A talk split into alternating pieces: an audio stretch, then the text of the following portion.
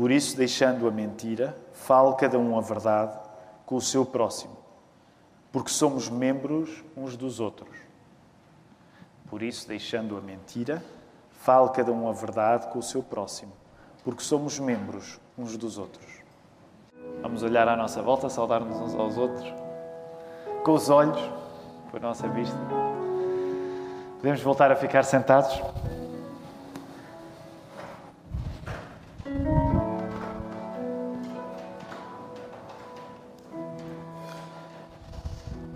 A mensagem que quero pregar nesta manhã chama-se Só me conheço quando sou conhecido.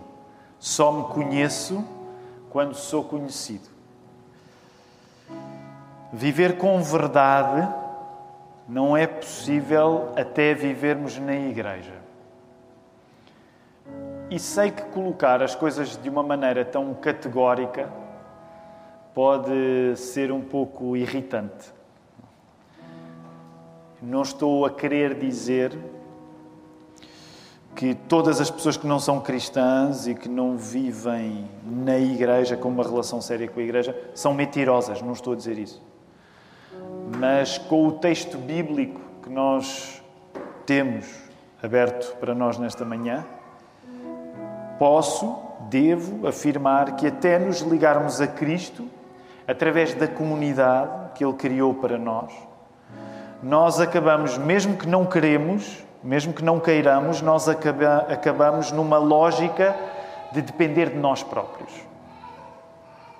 E depender de nós próprios é o triste segredo para ficarmos mais longe dos outros, separados dos outros. E nesta manhã, também até pelo facto de termos cantado o que cantamos, estamos a falar em união, em estarmos juntos. E apesar destas coisas nos soarem bem, nós queremos pedir a Deus que, que as faça acontecer, porque todos nós, de uma maneira ou de outra, temos resistências. É? E mesmo que queiramos viver bem com os outros, temos resistências e acreditamos que só através de Deus é que conseguimos vencer essas resistências que até são nossas, que criamos muitas vezes sem querer. E por isso, nesta hora, vamos orar, vamos pedir a Deus que o texto nos possa guiar e que Ele possa fazer a obra que é aproximar-nos de Cristo e uns dos outros. Vamos orar. Deus Pai, não adianta fingir aquilo que nós não somos e colocar-nos diante de Ti, da Tua palavra, em fuga a coisas que nos dificultam na hora de nos aproximarmos uns dos outros, na hora de nos aproximarmos de Ti, na hora até de nos aproximarmos de nós próprios. Senhor, e nós queremos declarar isso para que seja o Teu poder a resolver estas coisas na nossa vida e a guiar-me no momento em que me preparo para pregar a Tua palavra, que eu possa fazer com coragem, cuidado, com fidelidade. Senhor, que Tu possas abrir os nossos ouvidos, que nos dês um período em que as distrações fiquem longe, em que nós possamos pensar da maneira certa, que nós possamos sentir da maneira certa, que nós estejamos abertos para a Tua palavra nesta hora, Senhor. Nós desejamos ter mais Jesus ainda conosco através do Teu Espírito, ter mais uns dos outros também. Ó oh, Senhor, e nós queremos pedir-te que Tu faças isto acontecer até na vida daqueles que ainda não confiaram em Ti, ainda não declararam serem Teus. Que Tu possas guiar não somente as pessoas que estão aqui na Lapa, nesta casa de oração, mas que Tu possas também ser com as pessoas que assistem a esta transmissão. Há pessoas que assistem a esta transmissão que podem estar a ser movidas de curiosidade, às vezes até de cinismo. Tu possas tocar no coração delas, Senhor. Nós queremos pedir-te estas coisas todas. Nós não o fazemos na nossa capacidade, mas fazemos na capacidade que tu, como Pai, Filho e Espírito, nos dás. E é por isso que assinamos esta oração em nome de Jesus. Amém. Esta série de mensagens já, já, é o terceiro domingo desta série de mensagens. Uh, Chama-se Condição Cardíaca. Estamos a falar acerca das atitudes do coração, dos textos que na Bíblia implicam um relacionamento uns com os outros. Uh, e como estamos a saltar de livro em livro a cada domingo, significa que precisamos rapidamente sempre de nos situar para mantermos a nossa resposta pronta. Sintam-se à vontade para responder às perguntas que vou fazer. Lembram-se qual foi o livro da Bíblia que nós na semana passada lemos? Foi? Força, força.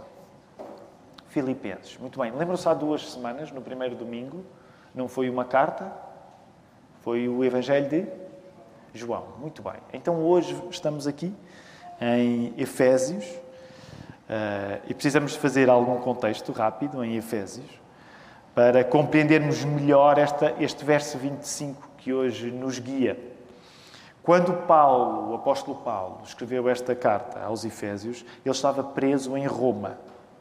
É uma carta teologicamente mais estruturada, se a compararmos, por exemplo, com a carta eh, aos Filipenses, que vimos na semana passada. E esta carta, estou a abreviar muito, parte da história do Evangelho, da história de Jesus Cristo, e expõe como é que o Evangelho se deve concretizar na vida dos cristãos e como se deve concretizar em novos comportamentos. Portanto, é uma carta que quer ajudar aqueles cristãos que estavam lá em Éfeso a saber o que é que o Evangelho deve fazer na prática, em novos comportamentos. Uh, e isso continua a aplicar-se a nós, porque nós acreditamos em Cristo e continuamente devemos ter essa expectativa de Cristo ser visível. Visível não no sentido visível em carne e osso, porque Ele está à direita do Pai, mas ser palpável na maneira como nós vivemos. Aliás, num dos textos que já lemos hoje, lá na carta de João, também era isso. Olha, a vossa fé não seja apenas uma coisa de discurso, mas que seja uma coisa autêntica.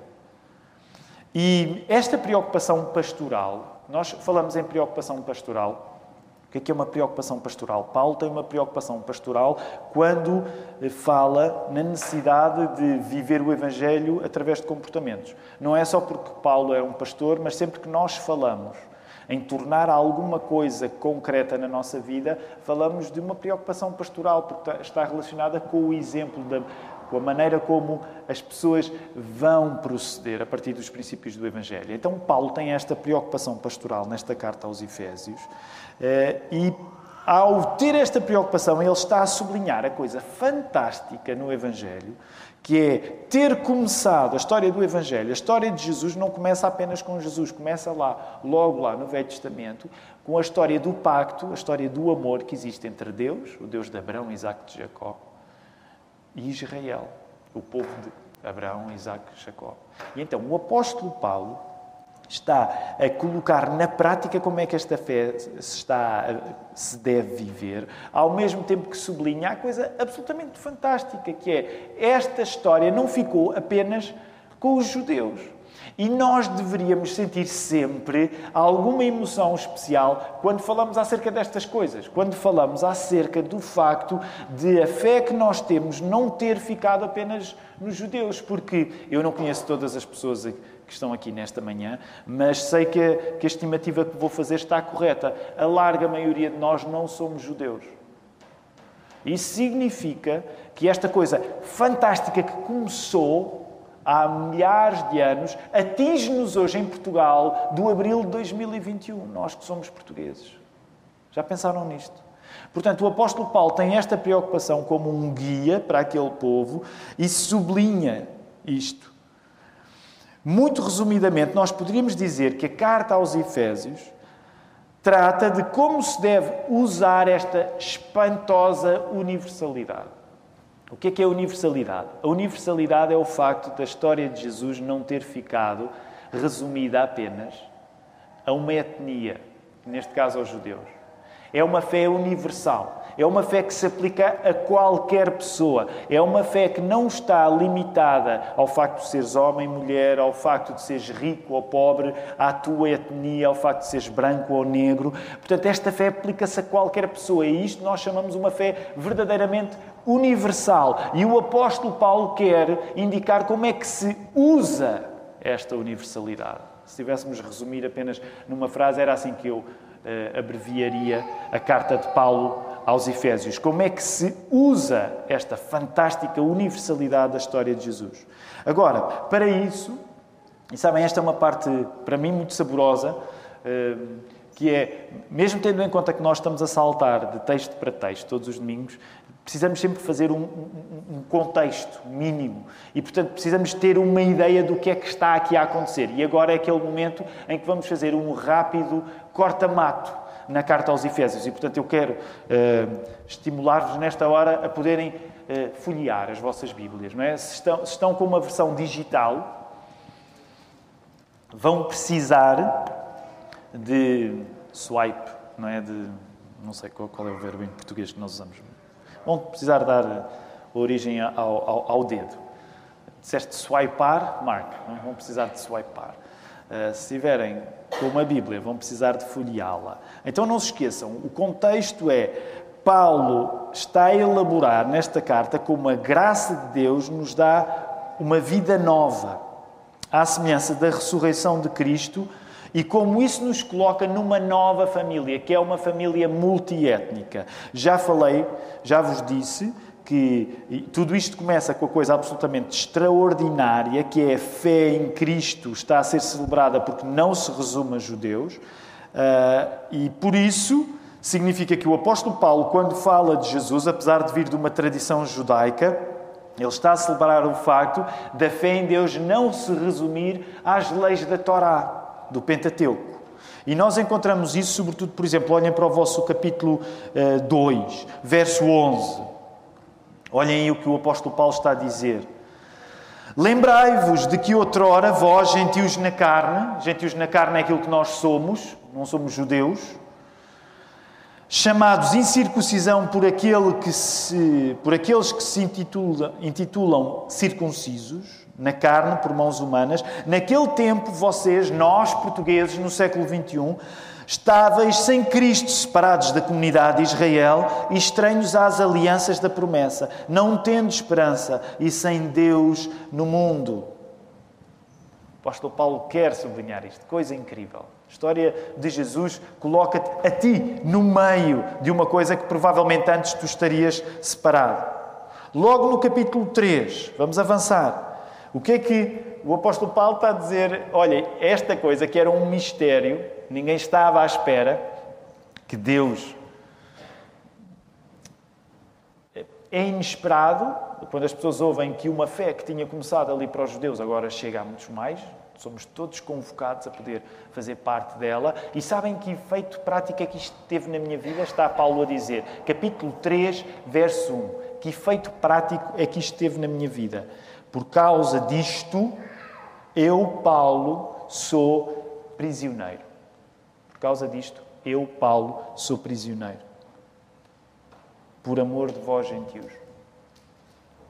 Esta coisa é incrível, todos nós gostamos de celebrar esta universalidade da fé em Jesus. Fica bonito dizermos que, que temos uma fé que pode chegar a qualquer pessoa, mas no caso da vida de Paulo, isto tinha um preço. Ele estava preso em Roma por causa disso.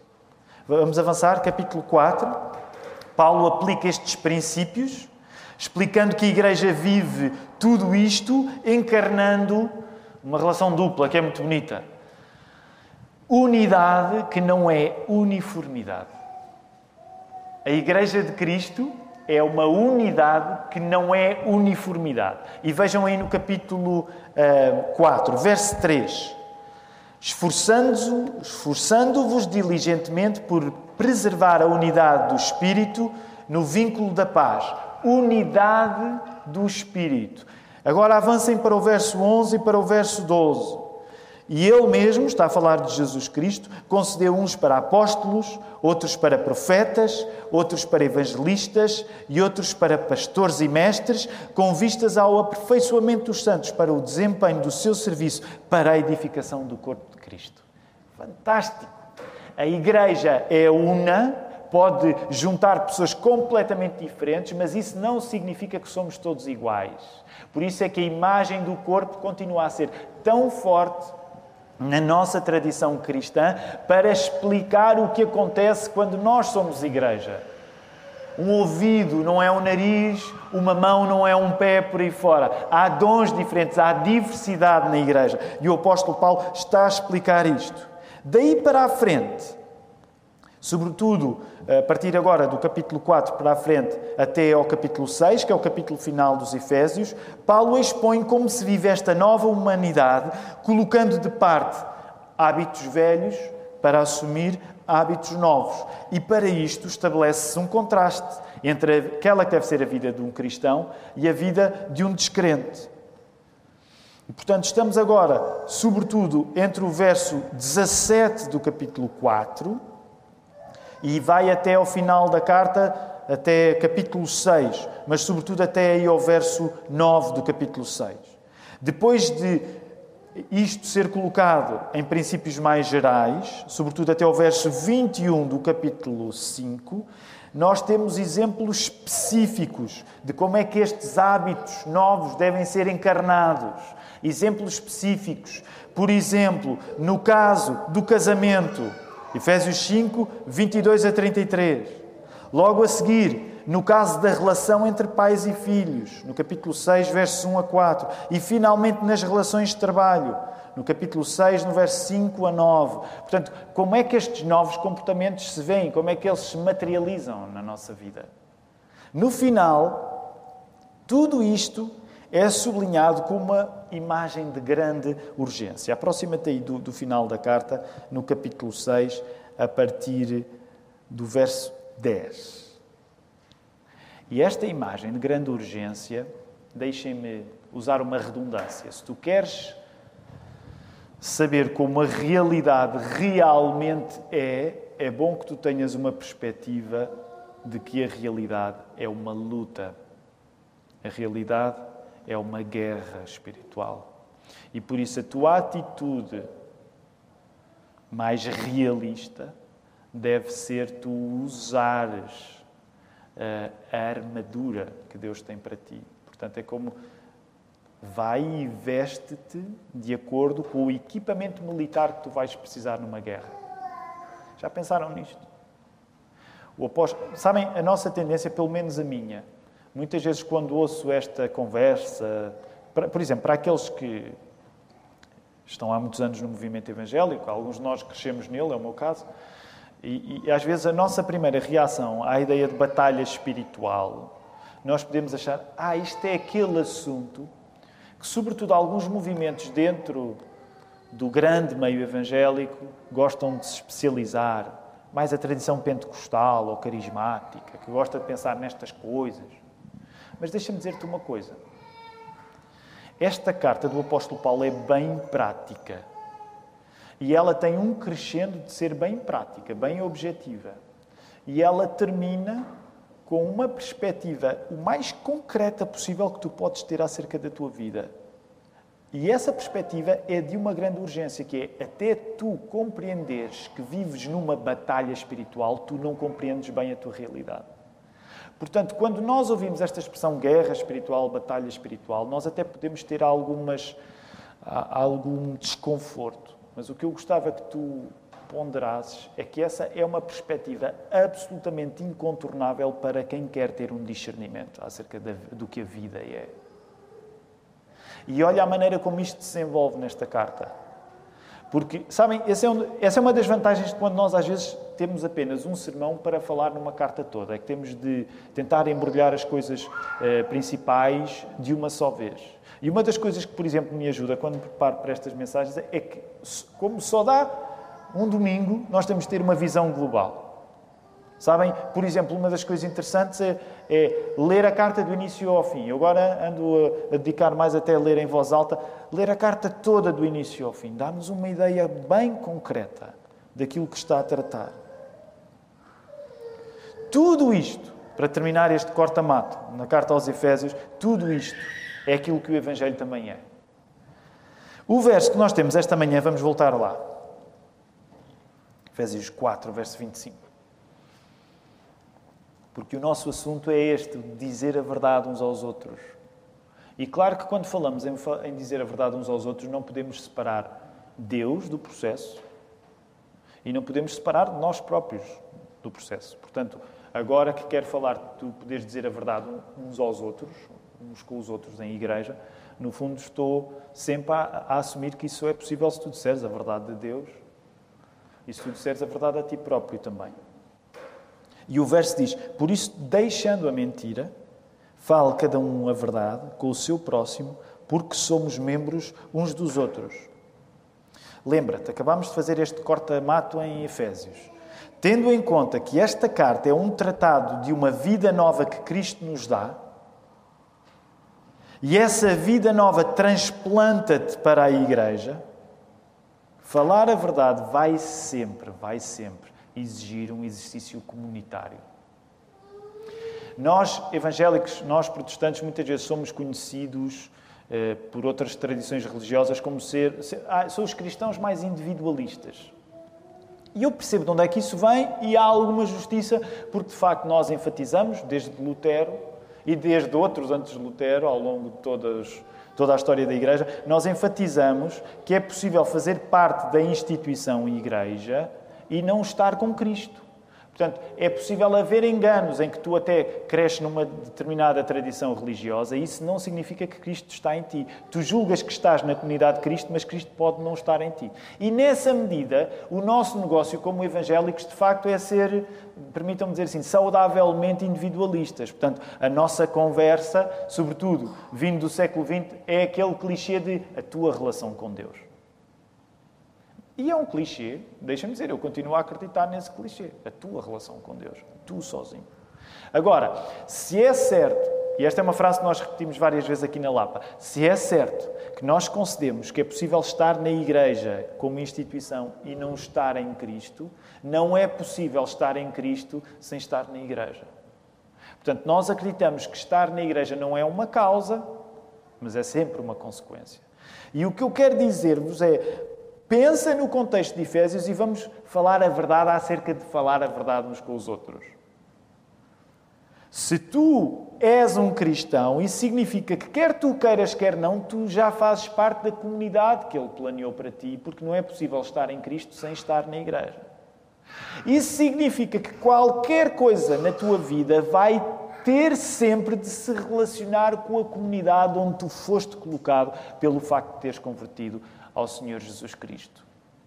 Portanto, não é possível tu olhares para a verdade como algo que é sobretudo individual. Claro que é individual, eu não estou a dizer que ela não é individual, mas ela não é somente individual. Portanto, se tu queres pensar acerca da relação que tu tens com a verdade, tu tens sempre de pensar como é que isso acontece, essa relação acontece na igreja. Um cristão deixa de saber ser sem ser em comunidade sem ser na igreja. Porquê? Olha a maneira como o apóstolo Paulo, se tu és cristão, olha a maneira como o apóstolo Paulo te descreve aí no, no final do verso 25. Se tu és cristão, tu já és membro, tu já fazes parte de um corpo onde és membro um do outro. Se tu és cristão, tu não podes ser uma mão separada. Isto não é a família Adams, não se lembram desse filme? Provavelmente há de haver um remake aí para breve, uma coisa assim. Eu acho que vi. Né? E pronto, e quando falamos em mão, podemos começar a imaginar outras partes de, de, corpo separadas aí. Nós não somos assim. Nós já somos membros uns dos outros, quer queiramos, quer não. É essa a maneira como o apóstolo Paulo enquadra a nossa necessidade de sermos verdadeiros.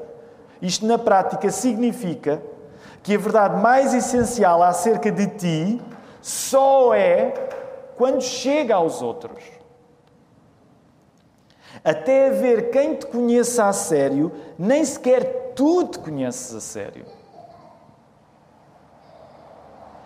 E para nós que somos cristãos, isto acontece incontornavelmente na igreja. Enquanto eu não estiver a partilhar com a igreja quem sou, nas minhas forças, mas especialmente nas minhas fraquezas, eu não vivo com verdade. Posso até não fazer isso com intenção. Eu não quero que fiques com a ideia errada. Eu não estou a dizer que a maior parte de nós é tentada a não dizer a verdade, eh, esfregando as mãos num canto e dizendo num tom algo velhaco: Isto vou guardar para mim. Geralmente não é assim que a coisa acontece, ok? Geralmente nós não temos necessariamente uma intenção de esconder as coisas mais importantes acerca de nós. Mas nós caímos nessa tentação. E o que o apóstolo Paulo está a dizer é que a verdade deve ser a nossa prática, precisamente porque nós desaprendemos a ser sem ser em comunidade. Até isso acontecer, até a igreja conhecer as minhas forças, mas sobretudo as minhas fraquezas, mesmo que não seja a minha intenção ocultar isso da igreja, eu ainda não estou neste caminho de verdade que tu encontras aí no verso 25. Ainda não estou nesse caminho de verdade. Portanto, significa que eu ainda não deixei a mentira que está aí no início do verso 25. Eu não estou a dizer, não me entendas mal, eu não, eu não estou a dizer que até tu confessares os teus pecados à igreja tu és um mentiroso. Eu não disse isto. Mas há aqui uma realidade desafiadora para ti e para mim, que é, de facto, até tu seres em comunidade, tu nem sequer sabes bem quem és. Deixa-me dar um, um, exemplo que agora até não é. Não, não, não, Bem, vou dar um exemplo rápido que não é de igreja para tentar dar um exemplo de igreja. Por exemplo, para aqueles que são casados. Imagina que tu estás a ouvir e não tens experiência de igreja e dizes assim: hum, o que é que isso significa? Os pastores exigem de mim confissão. Nós não temos confissão auricular, não somos católicos romanos. Falamos muito da importância da confissão, mas não temos confissão auricular, por exemplo. Portanto, não há horas marcadas para as pessoas se virem confessar. Esse é sempre um exercício voluntário. Mas antes de falar no contexto da igreja, deixa-me só dar um para aqueles que são casados, por exemplo. Eu dei este exemplo também no, no, no, primeiro turno, ele não está escrito na mensagem, mas ele pode ser útil. Eu não sei se já vos aconteceu, por exemplo, quando estão, quando estão a ter uma discussão, uh, para aqueles que são casados e têm discussões, é? uh, e volta e meia, o vosso cônjuge pode virar-se para vocês e dizer uma coisa acerca de vocês. Eu sei que isto é raríssimo acontecer, mas o vosso cônjuge pode dizer-vos uma coisa com a qual vocês não concordam, uma coisa acerca de vocês. E vou não estou bem a ver isso. Isso já me aconteceu algumas vezes na, na, na, minha vida. A Ruth dizer alguma coisa acerca de mim que na altura até me parece injusto. E por alguma razão.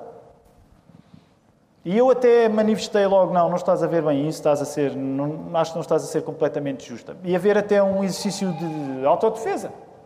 E por alguma razão, com o passar do tempo, aquela afirmação que foi feita acerca de nós, que nos pareceu algo injusta, ela começa a não parecer tão injusta assim. E vejam bem, às vezes até acontece que aquela afirmação que num primeiro momento nós sentimos necessidade de nos esgueirar, ela acaba por mais tarde ser reconhecida por nós e nós acabamos, podemos, isso acontece, já aconteceu comigo, muitas vezes até ter de dar o braço a torcer e dizer, não, tu tinhas razão. Porquê é que eu estou a dar este exemplo? Porque isso significa que a determinada altura, quando alguém disse alguma coisa acerca de ti com a qual tu não concordavas, tu reagiste em defesa, mas a verdade é que a pessoa que disse uma coisa injusta acerca de ti revelou um conhecimento acerca de ti que tu próprio não tinhas. Portanto, há momentos na nossa vida, isto também se pode aplicar à vida da igreja, onde alguém diz acerca de nós alguma coisa que não nos parece justa e nós até defendemos-nos contra isso. Mas a verdade é que essa pessoa disse uma coisa que revela que essa pessoa nos compreende melhor do que nós estamos dispostos a admitir. Isto é um exemplo que eu espero que seja simples apenas para te dizer, até tu partilhares as tuas fraquezas, tu, tu ficas iludido acerca de ti. E é preciso um exercício amoroso de partilha da verdade em que tu te vais conhecendo melhor. Porquê? Deixa-me tentar dizer isto de uma maneira simples que não seja simplista. Eu acho, Aliás, eu não acho, eu estou mesmo convicto. Se eu não estivesse na igreja, eu ainda estava mais perdido acerca de quem sou. Porque eu não tinha de lidar com confrontos que muitas vezes existem na vida da igreja. Falar a verdade com o meu próximo é finalmente falar a verdade comigo mesmo. Eu só posso viver a vida nova que Cristo me dá através da comunhão chamada Igreja, comunhão essa que nasceu graças à morte e à ressurreição de Jesus. E deixem-me insistir e colocar isto pela negativa. E eu sei que vou colocar pela negativa e que pode, pode soar até algo hostil, mas eu gostaria que tu pudesse ouvir isto com amor, mesmo se assiste à transmissão deste serviço de culto. Até porque volta e meia isso acontece, sabem, desde que a pandemia começou há mais pessoas a assistir. Aliás, há mais pessoas até porque não havia transmissão, nós não fazíamos transmissão antes. Mas há pessoas às vezes a assistir à transmissão do culto e estão longe da igreja e sonham com fazer parte da Igreja da Lapa uh, e não podem porque estão longe. E, e o meu trabalho, sentindo-me muito bem quando as pessoas elogiam esta igreja, é dizer: não há razão para tu sonhares em querer fazer parte de uma igreja longe de ti quando tens igrejas ao pé de ti. Portanto, quer dizer isto de uma maneira que não seja crítica, mas que seja eh, que aponte um caminho, que é cristãos sem igreja a sério não têm vida nova para viver, porque ainda operam na lógica do mundo, em que existimos fundamentalmente dependendo de nós próprios. Quando nós não temos uma igreja a sério, nós ainda estamos num processo de deixar a mentira ainda não vivemos na verdade como ela foi planeada e revelada neste texto bíblico, e na prática nós acabamos por viver na lógica do mundo, que é tu dependes de ti próprio. E vocês sabem que quando nós dependemos de nós próprios, mesmo que os nossos recursos pareçam ser muitos, eles esgotam-se. Também estou a falar nisto por experiência própria. Se tu dependeres de ti próprio, tu vais chegar a uma altura que não, não consegues avançar mais. Não tens mais para dar. E a falar a verdade está até relacionado com a capacidade de tu poderes ir mais longe. Não é só estático. Quando falamos acerca da importância de falar a verdade, não é só aquilo que tu percebes acerca de ti hoje.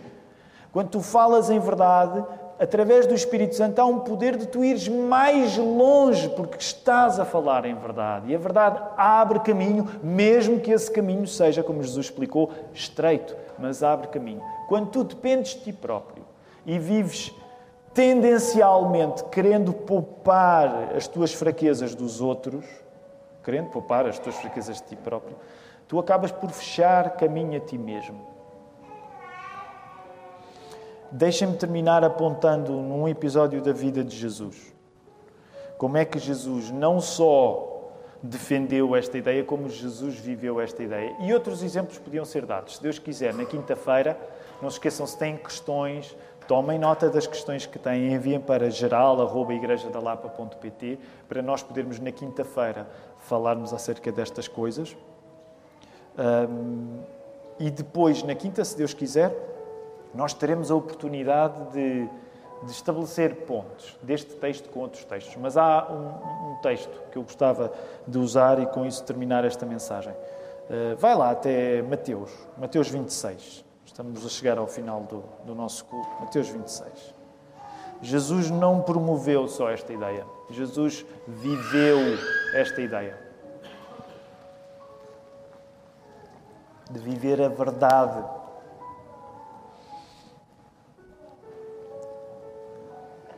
Uh, quero que olhes, nós já vamos ler o verso 40, mas olha aí para Mateus 26 sobretudo a partir do verso 36. Portanto, nós passamos por este texto há pouco tempo, uh, a Páscoa, Jesus está na noite antes de ser julgado, traído, antes da sua morte. E Jesus vai para o Getsemane e leva um grupo mais íntimo consigo. E eu gostava que tu te prefigurasses nas pessoas que estão neste grupo, alguns dos apóstolos, porque a nossa tendência, quando lemos a história da Bíblia, as histórias da Bíblia, muitas vezes é colocarmos no lugar. É? Já, já, já, ouvimos muito isto aqui na Lapa. A nossa tendência é colocarmos no lugar dos bons, mas eu acho que geralmente o propósito é que nós nos coloquemos no lugar dos maus. E então eu gostava que tu considerasses colocar-te no lugar dos discípulos, porque Jesus sai para orar e gostava que lesse agora o verso 40. Sai para orar, fica a uma distância de, uma certa distância dos discípulos e diz assim, Mateus 26, 40, e voltando para os discípulos, achou-os dormindo e disse a Pedro, então, nem uma hora pudestes vós vigiar comigo? Isto, isto acaba por acontecer três vezes. E deixem-me dizer, primeiro em defesa dos apóstolos, eles estavam cansados. Aquela semana, nós lembramos essa semana há pouco tempo, porque a Páscoa foi há pouco tempo. E, e, e eu não sei se vocês têm experiência com vigílias de oração. Eu não tenho muitas, mas tenho alguma. É fácil, numa vigília de oração, para os menos espirituais como eu, é fácil entrar num estado em que nós estamos a orar tão espiritualmente que até perdemos uma certa noção intelectual da nossa oração e parece sono, mas não é. É assim um estado. É fácil adormecer numa vigília de oração. E eu não me sinto moralmente superior a Pedro nem aos discípulos por terem adormecido. Mas vocês percebem o que é que está a acontecer? Jesus precisava de facto de uma companhia que lhe falta nessa hora. E este negócio todo, falar a verdade, é em último grau sustentado pela companhia que a Igreja tem, graças a Cristo. Portanto, o falar a verdade não é apenas uma coisa que tu fazes com as tuas palavras. O falar a verdade está absolutamente ligado à companhia que Jesus te dá através da Igreja. E a última coisa que nós queremos é cair neste erro que o apóstolo Pedro foi confrontado.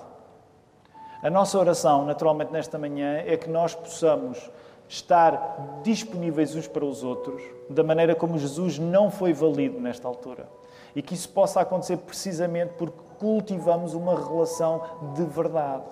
Mas até nós cultivarmos essa relação de verdade, de sinceridade, de exposição, nós, mesmo que não seja a nossa intenção, nós vamos desacompanhar-nos uns aos outros.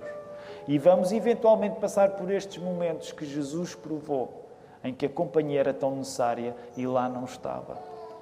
Portanto, nesta manhã a nossa oração é precisamente isto: que nós entendamos todas as dificuldades de dizer a verdade com encorajamento, como uma razão para nós passarmos pelo vale da sombra da morte, como lemos hoje no Salmo 23, e sabermos que o Senhor continua conosco e que Ele nunca nos abandona. Vamos ficar de pé, vamos orar.